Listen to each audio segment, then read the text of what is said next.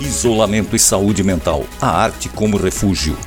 Nesta sexta-feira, dia 25 de março, às 13 horas, mais um capítulo da série que mostra como a arte terapia pode contribuir para reduzir os riscos da ocorrência de distúrbios mentais em indivíduos que buscam, no isolamento, uma saída para seus problemas. O psicólogo Robson Rogério Soares irá desvendar algumas atitudes que podem complicar ainda mais os efeitos das doenças mentais, mas que podem encontrar na arte uma forma de reverter situações de média e alta complexidade.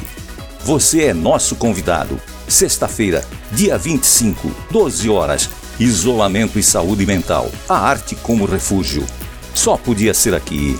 87,5 MHz. Everest FM. A rádio do seu rádio.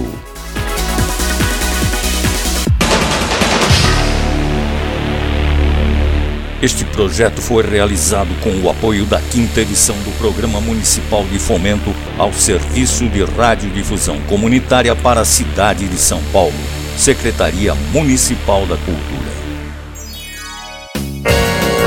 Rádio